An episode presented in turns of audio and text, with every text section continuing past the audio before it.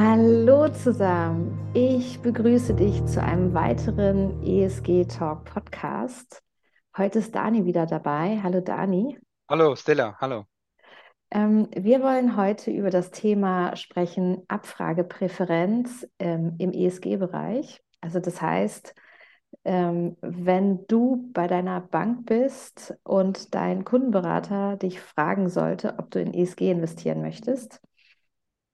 Dieses Thema ist vor allem präsent, akut und auch regulatorisch verpflichtend seit August 2022.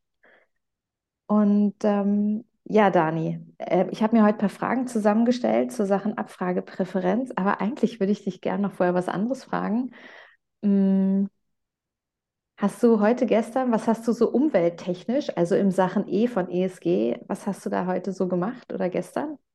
Was war dein Beitrag gestern, heute? Gestern, gut, gestern war Homeoffice. Da bin ich mal schon mal nicht mit dem Auto gefahren. Also mein CO2-Ausstoß war gestern schon mal sehr klein. Mhm, Dann habe ich zum Beispiel gestern auch kein Fleisch gegessen.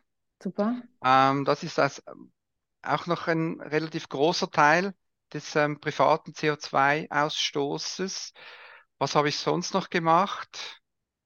Ich habe noch auf der sozialen Seite meiner 93-jährigen äh, Gotte geholfen, Unterlagen für die Gemeinde aufzubearbeiten. Also ich habe mich Ähm, noch ein bisschen in, äh, in äh, wie sagt man, in Prosenektute bei uns ähm, ein bisschen was gemacht. Also von dem her, ja. Ich, ich glaube, ähm, Gotti, das musst du kurz übersetzen. Mm, Ähm, Entschuldigung, das ist die Patentante auf Hochdeutsch. Patentante, ne? In der Auf Schweiz Hochdeutsch. heißt das Gotti, genau. Ja, Gotti, genau. Entschuldigung, ja. Ach, wie schön. Wie schön, wie schön. Ähm, ja, was habe ich gemacht in Sachen ESG? Hm, Also ich bin heute und gestern Fahrrad gefahren. Was ich auch umgestellt habe, ich habe ja einen Hund und die Kotbeutel, die ich benutze, sind alle biologisch abbaubar, weil ich das irgendwie ja eigentlich total verrückt finde, dass man was Organisches in was Plastisches tut und dann in normalen Müll schmeißt. Und ähm, ich habe gestern witzigerweise auch kein Fleisch gegessen. War gestern sogar vegan unterwegs, weil ich grundsätzlich keine Milchprodukte esse, aber das hat eigentlich keine mm, besonderen Gründe, Ökologische äh, Überlegungen so. ökologische Gründe, Ja, genau, sondern ähm, andere Gründe. Und ähm, ja, cool. So genau, haben wir war schon mal unser ein bisschen was. CO2-Ausstoß war relativ gering, genau. Gut. So sollte es sein. So sollte es sein. Genau. Du, Dani, sag mal, ähm, Abfragepräferenz. Was ist denn genau das Ziel der Mhm. Abfragepräferenz? Mhm. Also wie alles ist ja alles top-down. Das bedeutet, das kommt alles von der Regulatorin her, vom Gesetz Mhm. her. Mhm. Also mit dem, mit dem ganzen äh, 2025 äh, Paris Alignment, also das ganze ähm, CO2-Neutralität der einzelnen Länder im 2025 geht es ja darum, dass natürlich auch Europa, aber auch die Schwe Schweiz gemerkt hat, dass man, indem dass man Kapitalströme halt ja quasi umleitet, dass halt hier sehr viel gemacht werden kann, auch im ökologischen Bereich, in Sachen, wir haben es vorher kurz erwähnt, CO2-Abdruck. Und dementsprechend ist das jetzt ein neues Thema, das in der Finanzwelt, in die Anlageberatung, aber auch in das diskretionäre Geschäft eingeleitet wurde von der EU her. Also das ist Pflicht, das ist MiFID II, das ist Gesetz. Das, wie du erwähnt hast, seit ähm, letzten August 22. Übrigens für unsere Zuschauer im, äh, im EWR-Bereich, vor allem im EWR-Raum hier in Liechtenstein. Das hat die Finanzmarktaufsicht vor zwei Monaten verabschiedet. Das, das Ganze muss bis Ende Jahr integriert sein Mhm. und die Abfragepräferenzen dementsprechend, wenn jetzt äh, neue Kunden oder auch bestehende Kunden kommen, dass man jetzt muss beginnen muss, diese Abfragenpräferenzen beim Kunden zu machen. Ja. Ich glaube, was auch recht wichtig ist, ist, dass ähm, der Endkunde, der Anleger, mh, ein Recht und eine Pflicht bekommen hat. Also erstmal das Recht darüber zu entscheiden, wie er anlegen möchte und ob seine Anlagen ESG-konform sind. Und ähm, ein Stück weit natürlich auch äh, die Pflicht, dass jeder tatsächlich einen Beitrag leisten kann. Es ist ja ganz häufig so, dass Individuen das, das Gefühl haben, naja gut, ob ich jetzt was mache, ob ich jetzt anfange, Müll zu trennen, ob ich jetzt anfange, kein Fleisch zu essen, ob ich jetzt und so, hm, das macht jetzt den Kohl auch nicht fett. Und dass ich auf einmal als Anleger äh, tatsächlich einen Einfluss habe. Mhm. Ja. Korrekt, genau um das geht es ja schlussendlich. Und Kapitalströme, das vergisst man immer wieder, ist eines der größten Möglichkeiten, um das Thema ESG und vor allem das Ökologiethema äh, voranzutreiben. Ähm, Es mhm. gibt viele, die sagen mir, ja, ob ich jetzt ein Elektroauto fahre oder wie du gesagt hast, den Müll trenne, was macht das schon aus, wenn ich das zum Beispiel vergleiche mit Asien, wo, wo der Müll zu x Millionen Tonnen irgendwo hingeschmissen wird? Dann sage ich immer, ja, das stimmt, das ist auf der auf der Menge her auch, ähm, ja, macht das vielleicht auch nicht so viel aus, aber man muss ja mal beginnen. Und wie genau. du ja genau. schon früher gesagt hast in den Webinaren, äh, wenn, wenn nicht wir, wer dann, oder? Genau, also genau. wir können ja da was machen und dementsprechend ist es natürlich auch bei den Kapitalströmen so. Und das Wichtige, und das Darum freut es mich so, dass das ESG-Thema jetzt endlich beim Kunden auch ankommen muss, dass der Kunde überhaupt mal konfrontiert wird mit dem Thema und ja. dass er sich überhaupt mal fragt, okay, ist es mir eigentlich egal, wie mir Geld angelegt wird? Also wenn ich jetzt, gerade jetzt, wir haben Kriege in Europa, wie du weißt, mhm. ob ich jetzt da zum Beispiel in Waffen oder Waffensysteme ähm, investiere, ob ich jetzt weiterhin Ressourcen oder Öl aus Russland oder, oder an, an Russ, Russland freundliche Nationen ähm, Rohstoffe kaufe und so weiter. Ich muss mich mal auch auf der Kapitalebene damit beschäftigen, will ich das prinzipiell oder will ich das nicht? Mhm, mhm.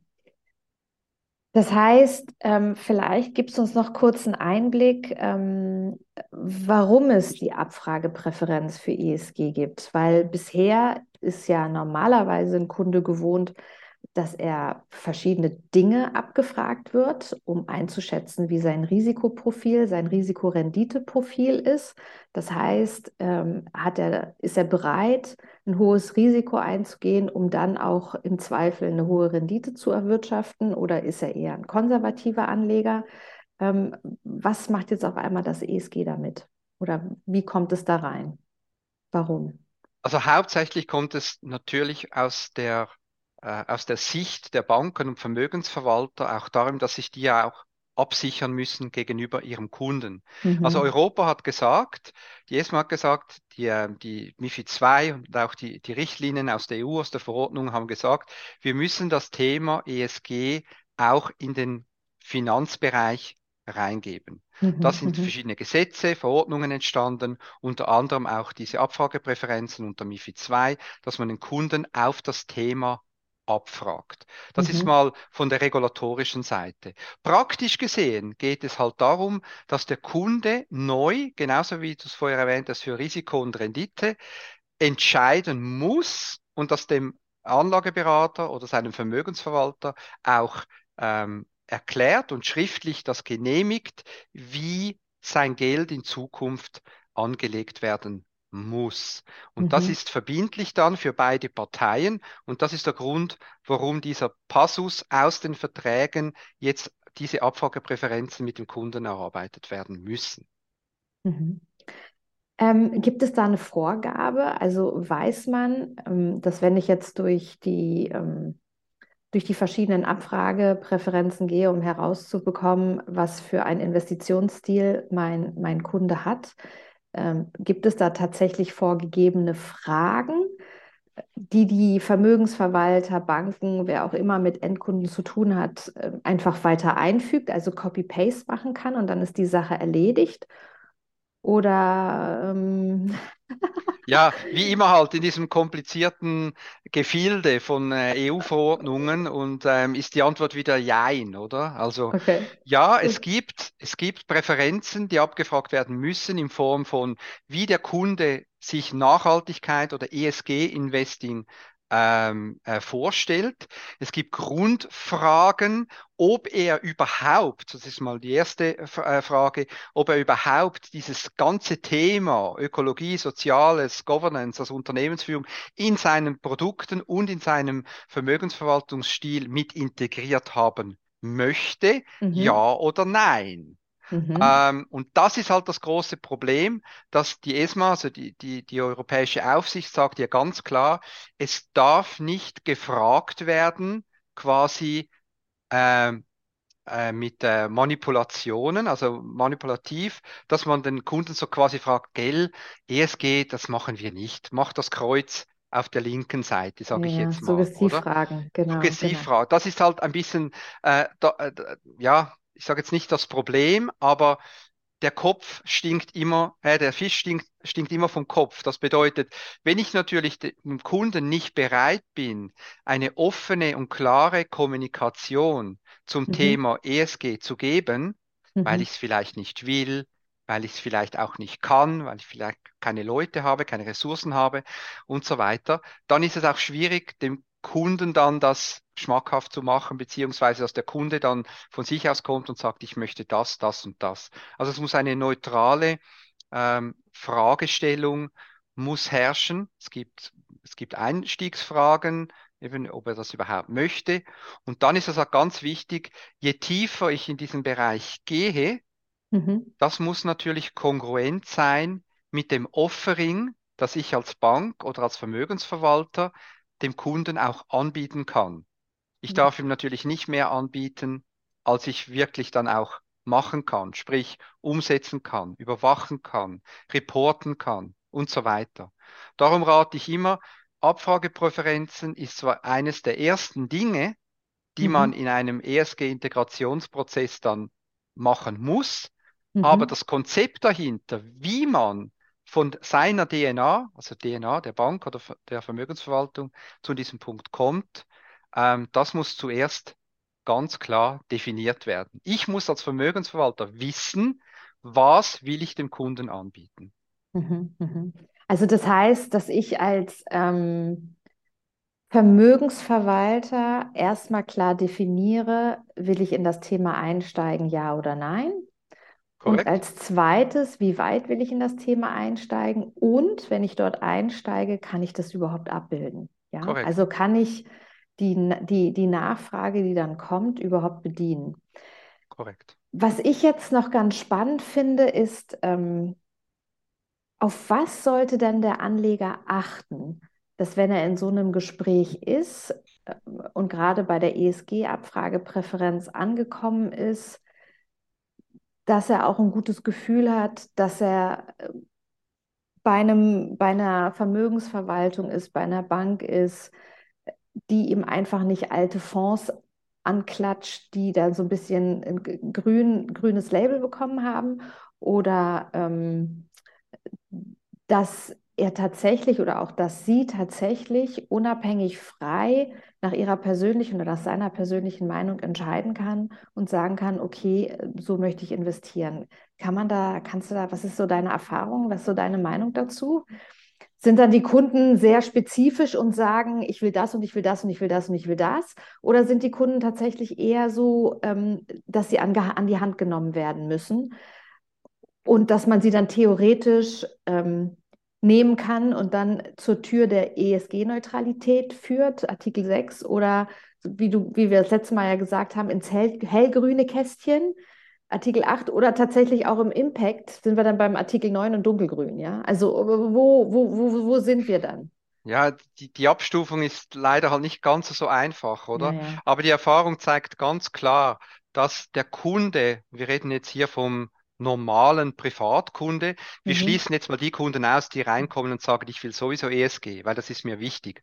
Das ist dann eine eine andere Spezies. Die werden normalerweise auch von ESG-Spezialisten der Bank oder von, ich sage jetzt mal, von den wenigen Privatkundenberatern, die wirklich etwas über das Thema verstehen, ähm, werden dann von denen betreut oder von diesen mhm. Teams betreut. Aber ich sage jetzt mal, die allermeisten ähm, sind ja unter, traditionell, sage ich jetzt mal, unterwegs. Das bedeutet, die kommen nicht rein und sagen, ähm, Frau Redeke, ich würde jetzt gerne ein ESG ähm, Vermögensverwaltungsmandat bei Ihnen unterzeichnen mit Fokus auf Soziales und Governance, ähm, weil das wird nicht passieren, mhm. sondern es geht, es geht wirklich darum, dass man den Kunden aufzeigt, okay, was gäbe es für Möglichkeiten in diesem Bereich zu investieren oder mhm. eben vielleicht auch gerade eben nicht zu investieren. Mhm. Ähm, das wäre dann ähm, Schwerpunkt, zum Beispiel gewisse Ausschlusskriterien äh, dann zu machen. Das könnte man dann alles in diesen Abfragepräferenzen dann, dann beurteilen. Aber zu mhm. deiner Frage äh, zu beantworten, die Antwort ist nein. Der normale Kunde kommt nicht rein und sagt, uh, jetzt endlich gibt es ESG-Abfragepräferenzen. Nein, das, das, das passiert nicht. Aber es geht halt auch darum, dass man, äh, ja, ich soll jetzt mal sagen, dass man, dass man das einen gewissen, gewissen Sachen steuert, oder? Mhm. Also man kann mhm. natürlich den Kunden manipulativ dazu hinführen, dass man sagt, ja, weißt du, ESG, das haben wir jetzt auch nie gemacht, das bringt ja nichts, das ist nur, übrigens, das kostet dich dann noch ein bisschen mehr, das könnte teurer sein, das Risiko ist höher. Also alle diese, diese Ammenmärchen, die da erzählt werden über ESG oder über etwas Neues, dass man vielleicht auch nicht so ganz versteht, äh, in welche Richtung, ähm, äh, dass man da durchaus ähm, einen positiven ähm, Impact erzeugen kann, auch beim Kunden, ähm, ja, wird, wird, das halt, wird, halt, wird das halt so gemacht. Und wenn du mich fragst, was soll dann der Kunde machen? Das ist eigentlich ganz einfach. Der Kunde soll mal sehr skeptisch werden, wenn in seinem Erstgespräch das Thema ESG nicht fällt. Also wenn ja, er okay. nicht, also wenn er gar nicht auf dieses ESG-Thema ähm, quasi ja aufmerksam gemacht wird. Mhm. Wenn es dann zu einer Konsens kommt und sogar zu einer Vertragsunterzeichnung, spätestens dann muss ja der Berater oder der Vermögensverwalter die Abfragepräferenzen bringen. Und mhm. dann muss er ja dieses Thema mit dem Kunden durcharbeiten. Wenn er das nicht macht, dann ist es illegal. Ganz klar. Also es geht nicht, das ist nicht ein nice to have. Das ist ein nice to must. Also er muss den Kunden ja in diesem Thema abfragen, oder? Und dann kommt es, dann merkt der Kunde auch sehr, sehr schnell, ist der Kundenberater überhaupt, ähm, soll ich sagen, offen für das Thema? Also gibt er ihm die Chance, über dieses Thema zu sprechen? Oder versucht er ihn möglichst schnell mit gewissen Suggestivfragen auf diese ESG-Neutralität, also für alle Zuschauer, die, das, die diesen Fachausdruck noch nicht gehört haben, ESG-neutral bedeutet, dass man in Zukunft keinen Schwerpunkt oder überhaupt keine, ähm, ähm, ja, kein keinen Wert darauf legt. In keinen Wert darauf Form. legt, ja. korrekt, in irgendeiner Form auf das Thema ESG. Mit anderen Worten, dass man so weitermachen kann, wie man das immer gemacht hat. Also man muss keine ESG-Präferenzen anschauen oder sich irgendwie damit bewegen, oder? Ja. Und das, das kann man dann sehr schnell, das, ich, ich verurteile das gar nicht. Es geht nur darum, dass der Kundenberater oder der Vermögenswert verpflichtet ist, dem Kunden alle Möglichkeiten aufzuzeigen. Ja, da sind, wir beim, da sind wir beim G vom ESG, also eine gewisse Governance, eine gewisse Transparenz. Ähm, korrekt. Dem, dem Und regulatorische auch, auch genau. ein Must. Ist ja nicht so, dass es einfach gut Menschentum ist, ihm da ein bisschen zu erklären, dass man auch was Gutes tun kann, sondern es ist vom Gesetzeswegen her gegeben, dass man das, dass man das machen muss. Aber das zeigt natürlich auch die Einstellung äh, zu diesem Thema einer Unternehmung, ob jetzt der Kunde mit diesen Themen konfrontiert wird, sage jetzt mal freiwillig, von sich heraus, offen und ehrlich, oder ob man wirklich versucht, dieses Thema in der Schublade zu behalten und den, den Kunden manipulativ wirklich in diese Ecke zu drängen und sagen, nein, komm, lassen wir doch alles, wie es ist, machen wir kein ESG, mach ESG neutral, unterschreib mir das und gut ist, oder? Also mhm. Also das ist, ähm, es hat für mich auch ein bisschen was mit, ja, soll ich sagen, äh, nicht jetzt, weil, weil das Thema ESG natürlich für uns sehr wichtig ist, sondern auch mit, mit Aufklärung zu tun. Also genau. kann ich dem, bin ich offen und bereit, ähm, auch transparent den Kunden äh, zu informieren. Ja. ja, und ich glaube, ähm, was auch so ein bisschen äh, in die Richtung Ammenmärchen gehört, ist, ähm, die Performance, also dass, wenn man in ESG investiert, ähm, die Performance automatisch geringer ist oder das Risiko automatisch höher ist und so weiter. Mm, das hat damit nichts zu tun, sondern es ist natürlich auch so, dass man auch nach wie vor mh, ausgewogen investieren sollte, auch wenn man im ESG investiert. Das heißt, dass wenn ich auch im ESG nur auf ein Thema setze, kann es möglich sein, dass ich halt sehr hochrisikolastig fahre und entsprechend sehr viel Rendite mache oder auch sehr viel Rendite einbüße. Ja. Genau, ich würde einfach sagen, es ist, es ist performance-neutral. Es hat nichts damit zu tun, ob ich jetzt ESG nehme oder nicht nehme. Ja. Man, kann auch, man kann auch hunderte von Studien dazu nehmen, ähm, die sagen alle ungefähr das Gleiche. Performance-technisch gibt es Zyklen, wo halt ESG-Themen eher besser rendieren oder schwächer rendieren, aber auf der Risikoseite ist ESG eher besser als traditionelle Anlagen, weil gewisse, sage ich mal, Risk ähm, Figures, also äh, Ris Risikozahlen ähm, berücksichtigt werden, die im normalen, traditionellen Bereich nicht berücksichtigt sind. Und ich glaube, das ist vor allem das, was man dem Kunden auch sagen muss. Es hat nichts damit zu tun, ob er jetzt viel mehr Risiko oder viel mehr ähm, äh, Performance da kriegt oder nicht. Das hat mehr damit zu tun, wie der Portfolio Manager nachher das Vermögen verwaltet. Mhm. Das heißt, was ändert sich jetzt für eine Bank oder für einen Vermögensverwalter? Eigentlich recht viel, oder? Eig ja, also vor allem dann, wenn er offen, transparent kommuniziert und er Kunden oder ein Kundenklientel hat, das hoffentlich in Zukunft immer mehr in das Richtung ESG geht. Und da rede ich jetzt nicht, wie du vorher angesprochen hast, von diesen Hardcore-Investoren, mhm. also dunkelgrün, die sowieso nur alles ganz mit viel Impact und, und, und gar nichts Schlechtes im Portfolio und so haben möchten, sondern es geht eigentlich mehr um die, die sagen, okay, es gibt gewisse Tendenzen, ich sag mal, will ich prinzipiell in Kriegsmaterial investiert sein, ja oder nein? Ist mir das mhm. egal? Oder möchte ich in Firmen investiert sein, die nur fossile ähm, äh, Brennstoffe produzieren, aber auf der Nachhaltigkeitsseite zum Beispiel nicht viel machen? Mhm. Oder möchte ich in äh, Atomstrom investieren? Also auch diese, diese, diese Ausschlusskriterien. Oder möchte ich in Ländern zum Beispiel investieren, die ein äh, sehr schlechtes soziales Gefüge haben, die diktatorisch ähm, geführt werden und so weiter. Also es gibt ganz viele so, so Themen dann, die man dann genauer anschaut. Und das muss jeder mit sich selber vereinbaren ob er das möchte oder nicht. Bis anhin war es einfach nicht möglich zu entscheiden. Also mhm. ich, wenn ich eine Vermögensverwaltungsvollmacht hatte, dann fand ich den Vermögensverwalter oder die Bank gut oder schlecht. So, fertig. Die Rendite hat gestimmt oder sie hat nicht gestimmt. Jetzt kann ich aber zusätzlich noch sagen, hey, aber bitte schaut doch, ich möchte nicht in Streuminen oder in welchen, in welchen äh, kontroversen Waffen investiert sein, äh, weil ich möchte nicht einen Krieg schüren äh, und so weiter. Also das, es gibt, ja, es gibt da viele Punkte, die neu ähm, dazukommen und dass sich da jeder Anleger selber überlegt, ob er das möchte oder nicht. Mhm.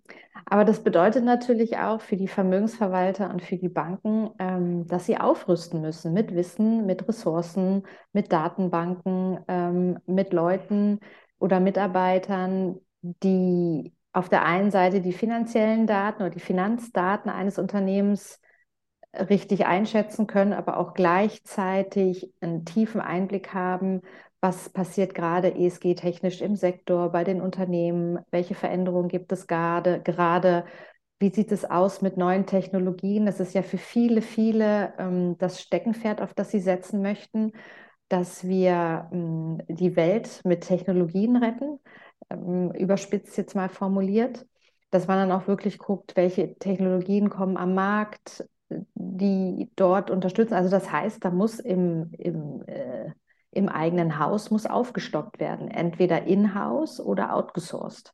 Ja, zweifellos. Aber das, das sieht man auch, wenn man die großen Vermögensverwalter oder die großen Banken anschaut, mhm. dann geht das viel weiter als nur Produkte, Marketing und da eine neue Zielgruppe ähm, zu erklimmen wieder, dass man diese ESG-affinen Kunden ähm, quasi zu Kunden machen kann, mhm.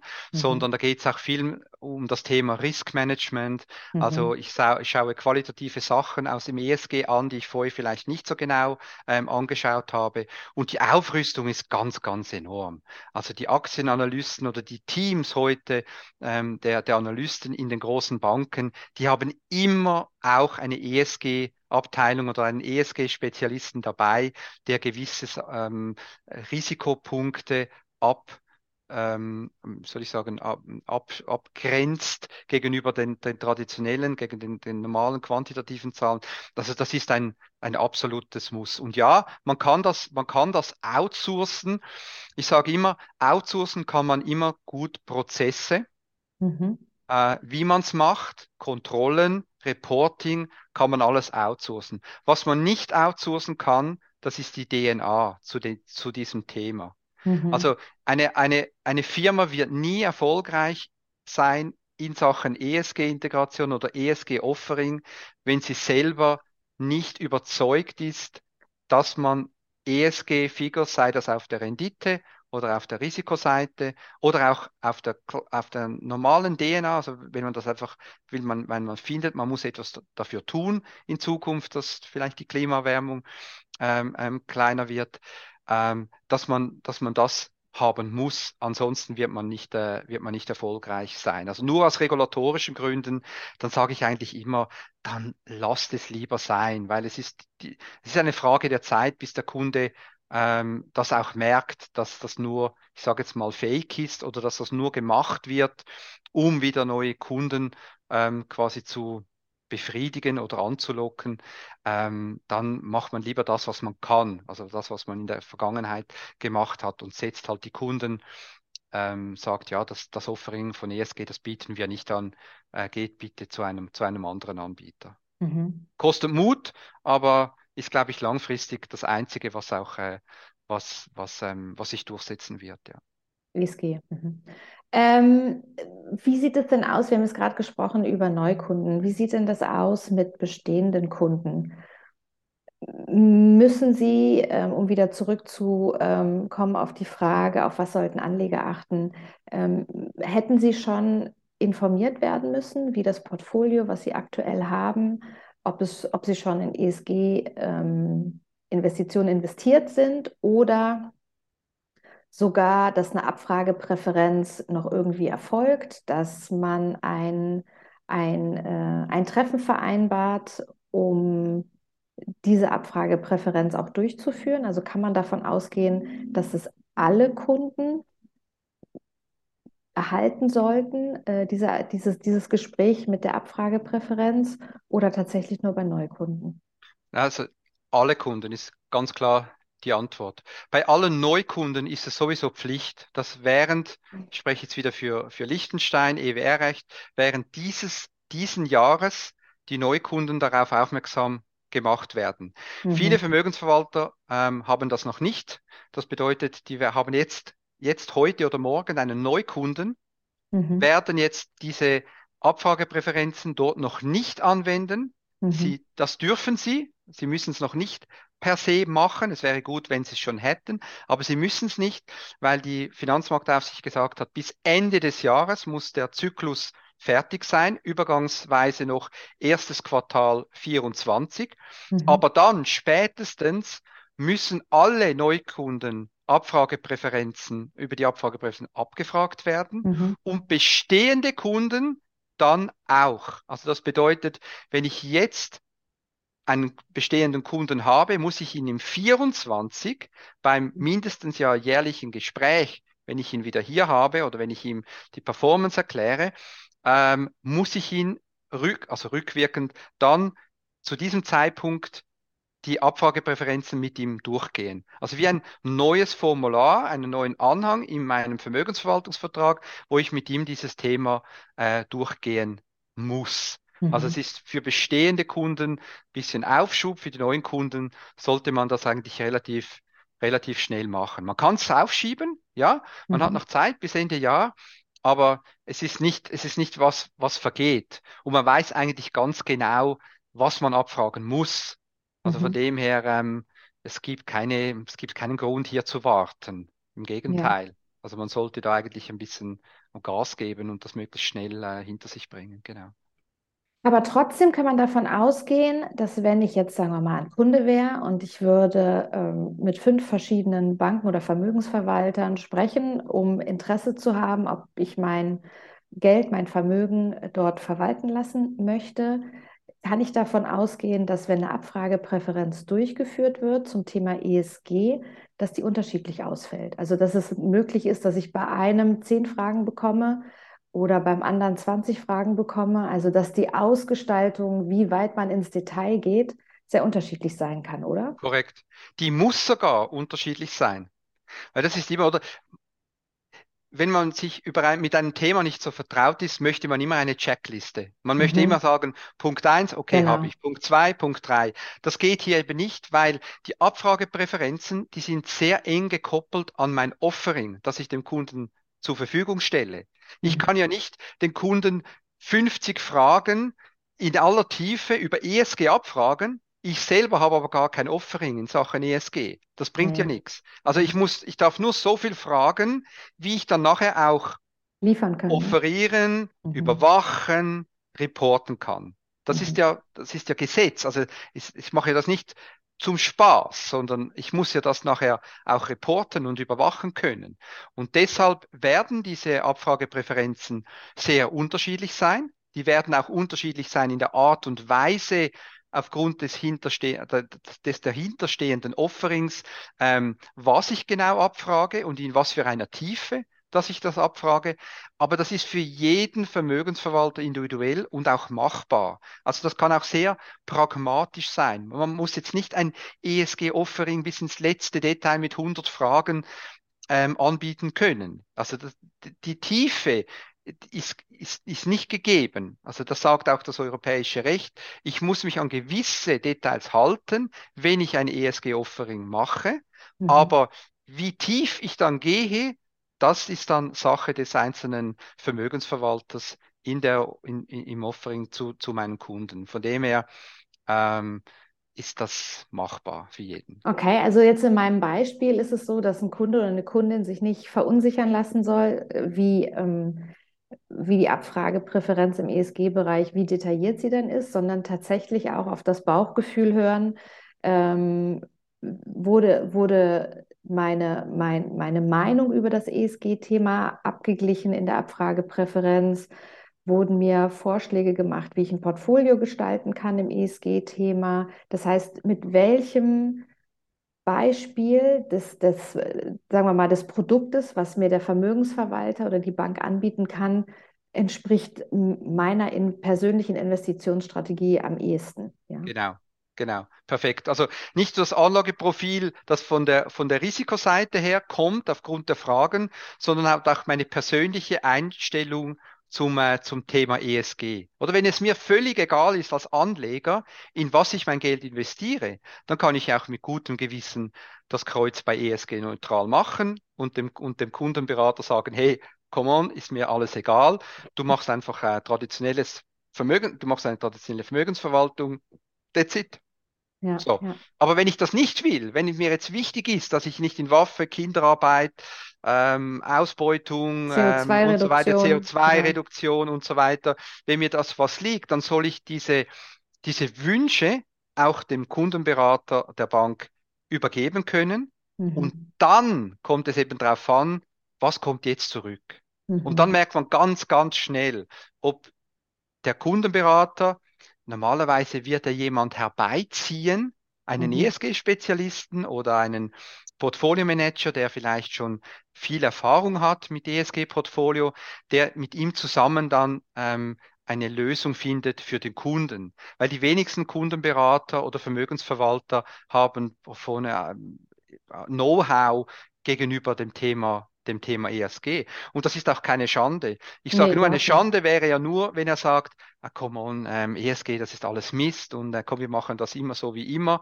Dann muss ich sagen, müsste der auch der Anleger, auch wenn er dann vielleicht am Schluss endlich noch einverstanden wäre, müsste dann schon sagen, puh, ich weiß jetzt nicht, ob jetzt in diesem Betrieb genug Know-how da ist, um auch Risiken im Allgemeinen ähm, einzuschätzen oder sich auf dem Pfad von ESG da zu begeben, dann muss ich dann ehr Ehrlichkeit sagen als Anleger, entweder, ja, entweder ich gehe zu einem, zu jemandem anderem, der wirklich eine ESG, ein, ein ESG-Know-how hat, oder ich sage, ja, es ist mir alles sowieso egal, dann kann ich auch bei diesem Vermögensverwalter bleiben oder ich gehe zu dem, dann ist es mir, dann ist es mir halt ähm, Schnuppe. oder? Ja, ja. Aber das ist, das ist die große Frage, ja.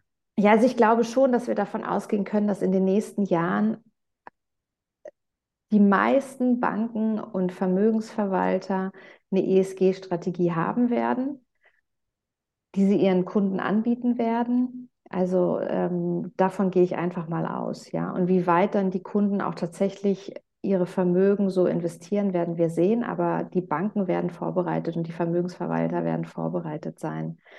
Ich würde ganz gern ähm, zum heutigen Podcast einmal noch mal ganz kurz zusammenfassen. Abfragepräferenz. Also das heißt, die Abfragepräferenz äh, bei ESG-Themen haben wir in der Europäischen Union seit August 2022. Im EWR-Bereich, hast du gesagt, kommt es zum Ende des Jahres 2023. Muss es sein, ja. Mhm. Genau. Und in der Schweiz haben wir dazu ähm, keine verpflichtende Gesetzesvorlage.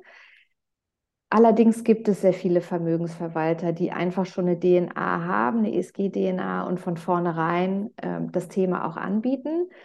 In der ähm, Abfragepräferenz geht es tatsächlich, wird tatsächlich versucht herauszufinden, in welchen, welche Themen dem Kunden wichtig sind. Sind es Themen? Ähm, geht es um ähm, einzelne Aktien, die zum Beispiel in erneuerbaren Technologien oder in Umwelttechnologien tätig sind, geht es vielleicht auch um das Thema soziales Umfeld oder auch Governance, dass man sagt, okay, mein Geld soll nie wieder in ein korruptes Unternehmen fließen.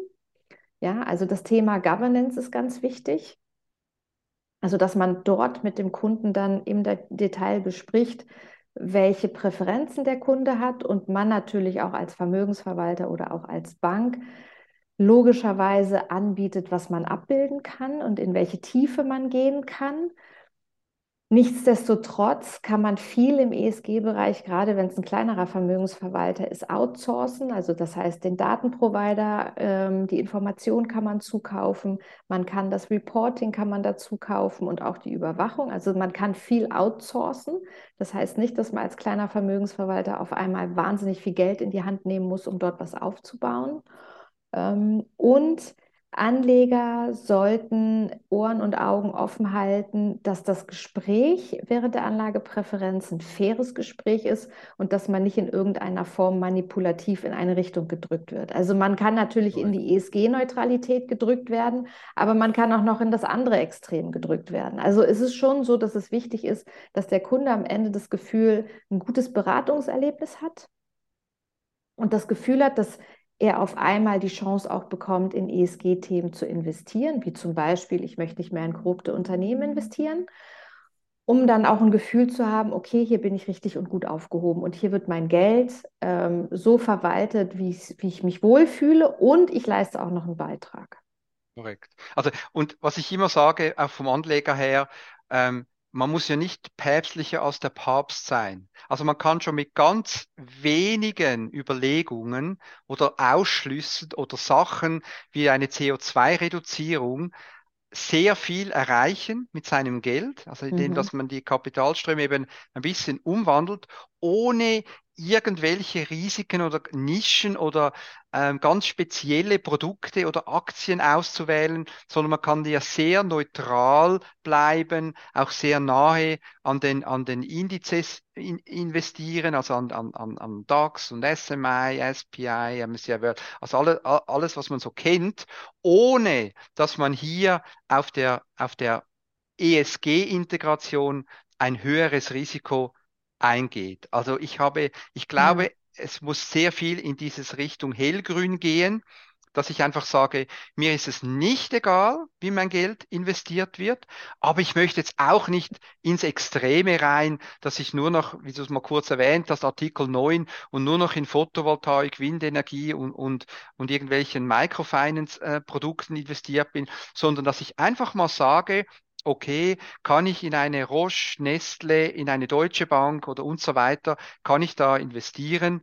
Oh, ja oder nein und wenn nein, warum nicht, oder? Mhm. Also dass mhm. da gewisse ähm, Risikoparameter zum Vorschein kommen und ich mir einfach bewusst bin, was ich mache. Also ist wie wenn ich, wie wenn ich Bio äh, oder, oder Dinge kaufe in, in, in einem Supermarkt, dass ich genau weiß, ich kaufe das und ich bezahle für das Punkt. Und so sollte es Genau. eigentlich auch mit der Vermögensverwaltung sein. Ja, super. Dani, ich glaube, ähm, das war ein schönes Abschlusswort. Vielen lieben Dank zum Danke. Thema Abfragepräferenz. Ähm, ja, ich habe mich wieder gefreut. Es ist immer ein großes Vergnügen, mit dir zu plaudern und sowieso über das Thema ESG sowieso. Und ähm, ja, dann bleibt mir nur noch zu sagen, vielen Dank. Ähm, ich möchte nochmal darauf hinweisen, ähm, dass du, lieber Zuhörer, liebe Zuhörerin, Kommentare, zumindest in Spotify und iTunes hinterlassen kannst. Du kannst, wenn du uns siehst, auf YouTube auch einen Kommentar hinterlassen unter dem Video. Mm, man kann uns auch erreichen unter triple-s.li. Man kann uns auch direkt kontaktieren. Ähm, bei Anfragen, Fragen, äh, fällt dir noch was ein? Was Ja, wir noch mit alle- ranbringen können? Für alle Vermögensverwalter, die irgendwelche Fragen haben zum Thema ESG-Integration oder auch für, von den Anlegern, auf was sie schauen müssen, wenn sie zum Beispiel das nächste Mal zu, einem, zu ihrem Bankberater gehen, ähm, geben wir sehr gerne Auskunft, äh, wie man die da challengen kann, sollte, müsste. Und äh, ja, von dem her jederzeit sehr gerne. Ja, Und genau. ja, Und auch, Dank. genau, und was ich vielleicht noch anfügen möchte, ist, dass wir in unserem Podcast auch Interviewpartner haben. Und Interviewpartner und Partnerinnen sind natürlich weit gestreut. Ähm, sehr gerne haben wir ja auch einen Investor dabei, ähm, sehr gerne haben wir Fondsmanager dabei, sehr gerne haben wir auch Manager aus dem ESG-Bereich eines Unternehmens dabei und so weiter und so fort. Also wir möchten ja Wissen, Transparenz schaffen über diesen Kanal. Also alle, die Interesse haben, können uns sehr, sehr gerne kontaktieren und ähm, ja. Und den, und den Kanal natürlich abonnieren. Genau, ganz wichtig, ganz Mhm. wichtig, weil alle 14 Tage dienstags gibt es ein neues, äh, neuen Podcast und ähm, ja, dann bleibt mir nicht weiter viel zu sagen, außer Tschüss und habt einen schönen Tag. Vielen Dank. Danke dir, Stella. Dir auch. Vielen Dir einen Dank da schönen Tag, draußen. Dani. Ja, Tschüss. danke. Danke. Tschüss. Tschüss.